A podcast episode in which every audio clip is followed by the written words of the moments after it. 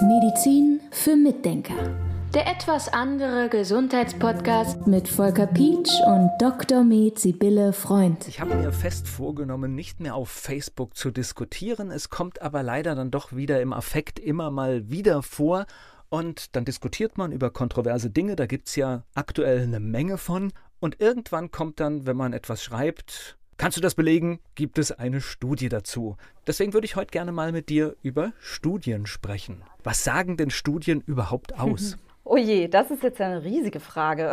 Wir wollten einen Podcast machen, oder? Wie war das? Wir wollten jetzt kein Webinar machen. Also ich bin ja ein Studienfan. Ich lese ja in meiner Freizeit sehr gerne Studien, weil da unheimlich viel interessante Sachen drin stehen.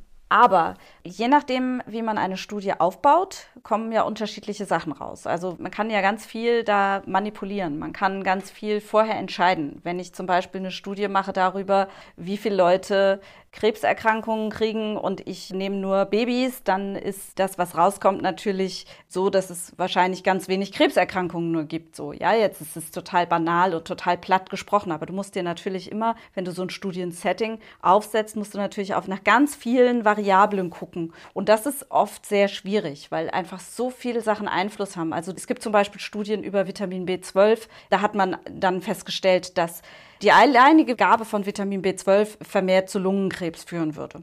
So, aber diese Studie hat man gemacht mit Männern über 60, die Raucher sind. Und wenn man sich dann noch überlegt, dass die wahrscheinlich, und das geht nämlich aus der Studie nicht hervor, ein B-Vitamin genommen haben, das eine Cyanogruppe enthält. Und Cyan ist einfach giftig. Dann kann es schon sein, dass diese Cyangruppe dem Menschen da Schwierigkeiten macht, der früher mal ganz lange geraucht hat oder immer noch raucht und sowieso in einem Alter ist, wo er tendenziell eher irgendwelche Krebserkrankungen kriegt. Also da ist immer wirklich wichtig, diese Settings anzugucken. Man kann also aus diesen Studien viel rausholen, aber das Setting ist eben schon mal sehr wichtig. Und dann ist natürlich auch wichtig, was man nachher aus den Zahlen macht. Ob man alle Patienten, die man in der Studie hat oder alle Teilnehmer der Studie drinnen lässt oder ob man aus irgendwelchen Gründen Teilnehmer rausnimmt. Und dann kann es zum Beispiel so sein, dass vielleicht da müsste ich mir jetzt irgendwas konstruieren, aber es ist immer wieder so, dass Patienten abbrechen bei den Studien und dann ist die Frage, brechen die wegen Nebenwirkungen ab oder brechen die ab, weil die aus externen Gründen irgendwie krank geworden sind oder was weiß ich. Und diese ganze Gemengelage an Zahlen, die ist wirklich sehr, sehr schwer zu durchschauen, auch selbst für Fachleute schwer zu durchschauen. Also wenn man eine Studie richtig lesen will, dann braucht man eigentlich noch einen Biomathematiker, der sich mit der ganzen Statistik sehr gut auskennt und dann muss man sich an so eine Studie bestimmt mal ein paar Tage dran setzen an eine. Ja, deshalb, also das ist wirklich eine komplexe Sache, diese Studien zu analysieren und zu lesen und zu verstehen und zu durchdringen. Das erklärt für mich so ein bisschen auch, warum wir jetzt in den letzten Monaten das erlebt haben. Es wurde etwas veröffentlicht und im Prinzip galt das und nach zwei Wochen galt das Gegenteil. Das liegt dann einfach daran, dass halt eine Studie vielleicht nur so einen Teilbereich abgedeckt hat und man festgestellt hat, es ist gar nicht allgemeingültig. Ja, oder es liegt halt auch daran, dass eben nur Teile rausgenommen werden oder falsch interpretiert werden. Aktuell haben wir zum Beispiel den Fall, ich spreche jetzt tatsächlich mal über Covid, obwohl wir das ja eigentlich nicht dauernd tun wollen. Aber aktuell haben wir den Fall, dass es heißt, Kinder wären durch die Omikron-Variante sehr gefährdet. Wir wissen aber, dass es eben so war, dass diese Kinder in Afrika ins Krankenhaus mussten, weil es da gerade sehr viele Unfälle gab. Und diese Kinder sind alle ins Krankenhaus gekommen mit Unfallfolgen. Und dann hat man festgestellt, nebenbei, nebenbefundlich, die haben Omikron. Jetzt wird es in Deutschland anders interpretiert, dass man sagt, die Kinder, die Omikron haben, sind alle im Krankenhaus in Afrika. Deshalb ist Omikron ganz gefährlich für Kinder. So, und da muss man halt wirklich aufpassen, wie man Zahlen interpretiert und wie man Studien liest und so weiter. Und dann gibt es noch einen anderen Faktor. Es gibt einen Spruch, der heißt, eine Studie macht noch keinen Sommer. Und das ist für mich ein ganz wichtiger Spruch, denn es ist nie so, dass eine Studie irgendwas beweist. Es gibt in manchen Szenen, zum Beispiel in der Veganer-Szene, gibt es gerne diese China-Study, die immer wieder zitiert wird. Das ist aber nur eine Studie. Man muss wirklich immer viele Studien haben zu Vitamin D und Covid haben wir derzeit zum Beispiel 147 Studien, die immer wieder das Gleiche im Prinzip bestätigen. So, und das ist dann für mich interessant, wenn es um Zahlen geht, dass es also wirklich mehrfach belegt wird aus verschiedenen Perspektiven. Denn wie ich schon gesagt habe, es können die Settings sehr unterschiedlich sein. Und dann muss man wirklich sehen, dass man das alles aus verschiedenen Perspektiven beleuchtet. Und jetzt gibt es ja für mich noch einen anderen Wert, eine Studie, das sind Zahlen, das wird sehr allgemein gehalten, aber es gibt ja dann auch Und ich denke, das ist gerade in der Medizin besonders wichtig. Es gibt ja das individuelle Gespräch zum Beispiel mit dem Patienten. Und das lässt sich ja nicht immer auf so allgemeine Zahlen runterbrechen. Ja, und das ist ein ganz wichtiger Punkt für mich. Meiner Ansicht nach kommt das vollkommen zu kurz im Moment, dass diese persönliche Erfahrung gesehen wird. Also anders formuliert, die persönliche Erfahrung wird zu wenig gesehen, finde ich, von Therapeuten, überhaupt auch von Menschen. Das heißt immer gleich, hast du mal eine Studie dafür oder haben Sie mal eine Studie für das, was Sie da sagen? Erfahrung spielt eine ganz, ganz, ganz große Rolle, gerade in der Medizin. Man spricht deshalb eigentlich auch von Heilkünstlern. Und ich würde sogar so weit gehen, auch wenn das jetzt komisch klingt, aber ich würde sogar so weit gehen, dass auch eine gewisse Portion Intuition eine große Rolle spielt. Also meine Stärke, würde ich sagen, ist es auch, wenn Patienten reinkommen, dass ich häufig spüre, da ist irgendwas, was wichtig ist und da muss ich dran. So, das ist vielleicht jetzt nicht unbedingt konkret, aber das kann sich im Laufe des Gesprächs konkretisieren und es passiert mir dann ganz häufig, dass ich Punkte anspreche und der Patient sagt, ja, das ist ja auch total wichtig. So. Und dann merke ich einfach, aha, im Gespräch bin ich auf Punkte gekommen, die hätten mir wirklich in meiner Analyse gefehlt, wenn ich nicht meinem Impuls nachgegangen wäre, danach zu fragen.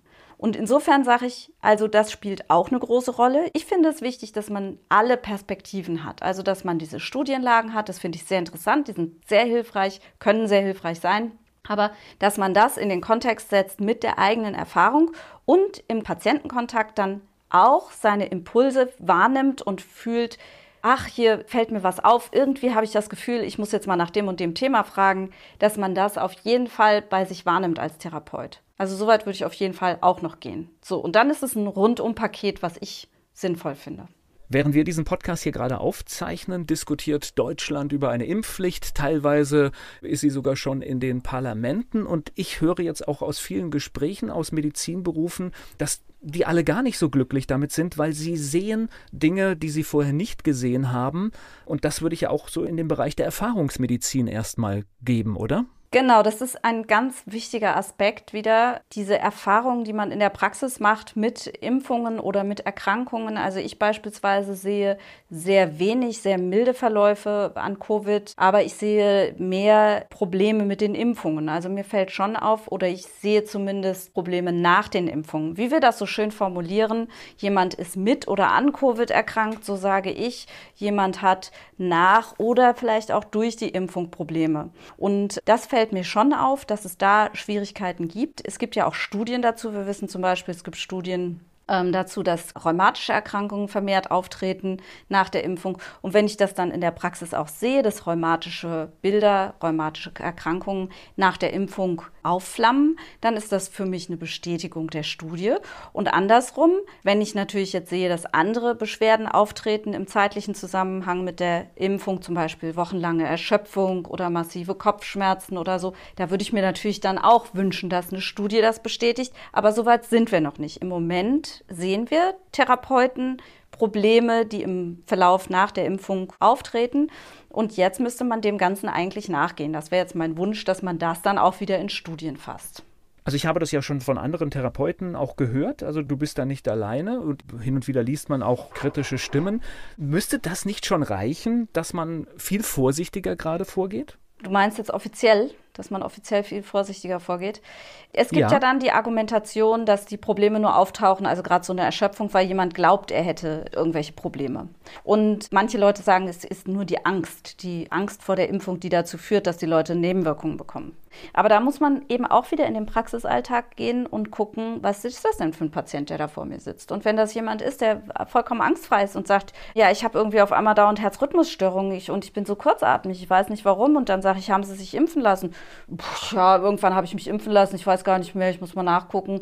Dann guckt er nach, dann stellen wir den zeitlichen Zusammenhang her und dann sagt er, boah, das hätte ich ja gar nicht gedacht, ich habe mich doch impfen lassen, weil ich mich schützen wollte und jetzt habe ich auf einmal sowas. Ja, wenn man dann eben sieht, das ist überhaupt nicht immer Angst getriggert, ja, dann ist da auch schon wieder ein Erfahrungswert und ich finde das einfach sehr wichtig. Ich finde, das sollte man eigentlich sogar auch aufnehmen, wenn man darüber eine Statistik macht. Ich weiß, dass das alles nicht so leicht ist, aber ja, wenn ich dich jetzt so, so richtig verstehe, dann macht es, glaube ich, im Alltag so diese Kombination aus. Hier gibt es Studien, die deuten auf ein Thema hin, aber ich gucke auch, was passiert direkt vor mir, wie reagiert der Mensch, der vor mir ist, weil ich denke tatsächlich, dass jeder andere Reaktionen auch zeigt. Exakt. Für mich ist das immer so ein bisschen wie früher im Kunstunterricht. Da haben wir ein Bild gemalt irgendwie und dann hieß es so, jetzt steh mal auf, geh mal ein paar Meter zurück, guck noch mal, wie das Bild dann aussieht, dann gehst du noch mal näher ran, guckst mal im Detail, was hast du da im Detail gemacht. So ähnlich ist das für mich, wenn ich Medizin mache, dass ich versuche, von allen Perspektiven anzugucken. Und ich glaube, das ist eigentlich ein ganz sinnvoller Weg. Und ich glaube, in der alltäglichen Diskussion, die wir führen untereinander, als ich bin jetzt ja absoluter medizinischer Laie, und ich glaube, wir sollten uns gar nicht auf diesen Pfad der Studien begeben, weil ich denke, es ist anmaßend, das alles verstehen zu wollen. Ja, das ist eben genau, das ist diese große Krux an der ganzen Sache. Es wird da mit Studien um sich geworfen. Hast du da eine Studie? Ja, hier, damit ist es bewiesen. So wie wenn man sich vorstellt, man spielt Karten, ja, Skat, so, hier ist deine Studie, ich habe gewonnen. ja, aber so einfach ist es eben nicht, ne? Und wir wollen immer gerne einfache Lösungen, aber es ist wirklich so komplex und nur Studien hinschmeißen hat keinen Sinn. Ein Aspekt würde ich am Schluss des Podcasts hier noch ansprechen. Das hattest du schon angedeutet. Wir müssen auch, glaube ich, nicht nur auf die Studie selbst schauen, sondern wir müssen auch schauen, wer hat sie beauftragt. Genau, das ist super wichtig. Und das ist oft gar nicht so einfach zu klären. Auch wo wird es veröffentlicht? Auf welchem Portal wird es veröffentlicht? Wer veröffentlicht es? Wer hat es abgesegnet? Da gibt es lauter solche Fragen, die man sich stellt, wo ich früher hätte ich da auch nicht drüber nachgedacht. Da habe ich Studien noch ein bisschen kritikloser manchmal vielleicht gelesen. Heute weiß ich wirklich, man muss genau, genau gucken, woher kommt die Studie, wer hat sie gemacht. Am liebsten wäre es mir, ich wäre dabei gewesen und hätte mir angeguckt, wie das da wirklich läuft, ja. Also ich finde, um das hier auszusprechen, ich finde, man darf einer Studie gegenüber kritisch sein, wenn der Auftraggeber einen finanziellen Vorteil von dem Ergebnis hat. Also das würde ich sowieso mal sagen. Das definitiv. Also da muss man wirklich kritisch sein. Natürlich kann es sein, dass er einem Zahlen hinlegt, die sinnvoll sind und aus denen man was lesen kann. Aber ach ja, kritisch sein muss man einfach immer, ne? Ja! Jetzt ist ein Patient bei dir in der Praxis und du siehst etwas, was du einfach im Gespräch individuell bei dem Patienten merkst und du bringst das jetzt zum Beispiel in Verbindung mit einem Medikament. Was machst du denn dann? Dann muss ich das melden. Und das ist so ein Problem in unserer Medizingesellschaft, denn diese Meldungen verlangen etwa einen Zeitaufwand von einer Viertelstunde.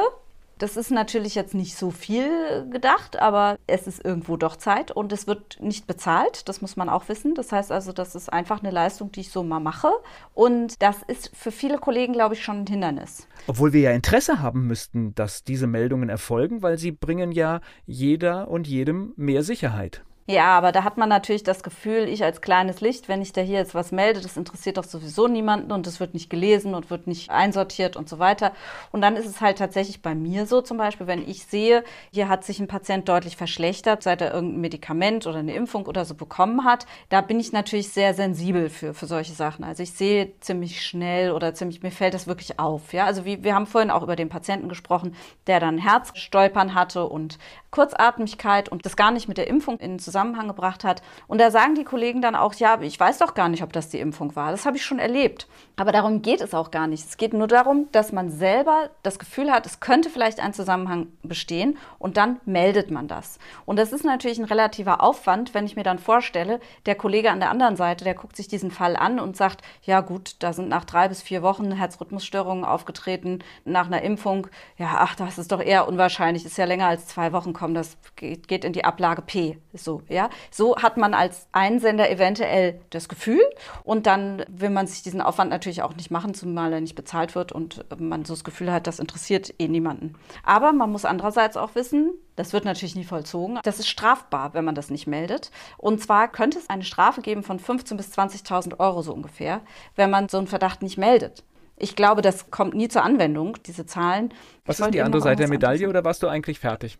Die eine Seite der Medaille ist, dass man einfach keinen Bock hat, weil man kein Geld verdient an der ganzen Sache, eventuell. Und die andere Seite der Medaille ist, dass man aber auch noch Bußgeld kriegt. Also kriegen kann, wenn man es nicht tut. Das ist eine Lose-Lose-Situation. Aber dadurch haben wir halt, wir haben eben unheimlich wenig Meldedaten, so wie es aussieht. Dadurch, dass die Kollegen oft nicht melden oder dann den Zusammenhang auch nicht erkennen. Ich weiß zum Beispiel von Patienten, die jetzt einen Herzinfarkt hatten im zeitlichen Zusammenhang mit der Impfung.